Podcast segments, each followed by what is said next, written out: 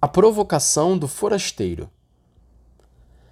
Por fim, lembro que Jesus diz noutra parte do Evangelho: Era forasteiro e recolheste-me. Jesus podia dizer estas palavras, porque tinha um coração aberto que assumia os dramas dos outros. São Paulo exortava: Alegrai-vos com os que se alegram, chorai com os que choram.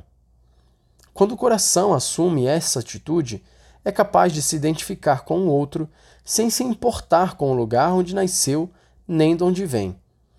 Entrando nesta dinâmica, em última análise, experimenta que os outros são a sua carne. Para os cristãos, as palavras de Jesus têm ainda outra dimensão transcendente. Implicam reconhecer o próprio Cristo em cada irmão, abandonado ou excluído. Na realidade, a fé acumula de motivações inauditas o reconhecimento do outro, pois quem acredita pode chegar a reconhecer que Deus ama cada ser humano com amor infinito e que assim lhe confere uma dignidade infinita. Além disso, acreditamos que Cristo derramou o seu sangue por todos e cada um, pelo que ninguém fica fora do seu amor universal. E se fomos a fonte suprema que é a vida íntima de Deus, encontramos-nos com uma comunidade de três pessoas, origem e modelo perfeito de toda a vida em comum.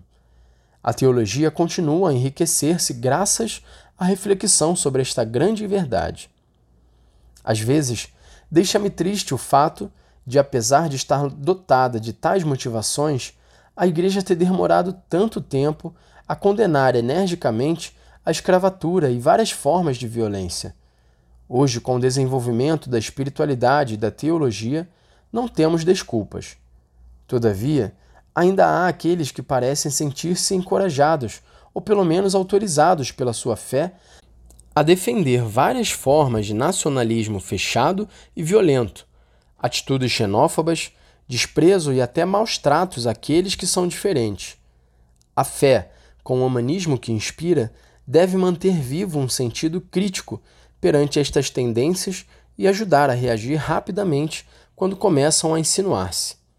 Para isso, é importante que a catequese e a pregação incluam, de forma mais direta e clara, o sentido social da existência, a dimensão fraterna da espiritualidade, a convicção sobre a dignidade inalienável de cada pessoa e as motivações para amar e acolher a todos.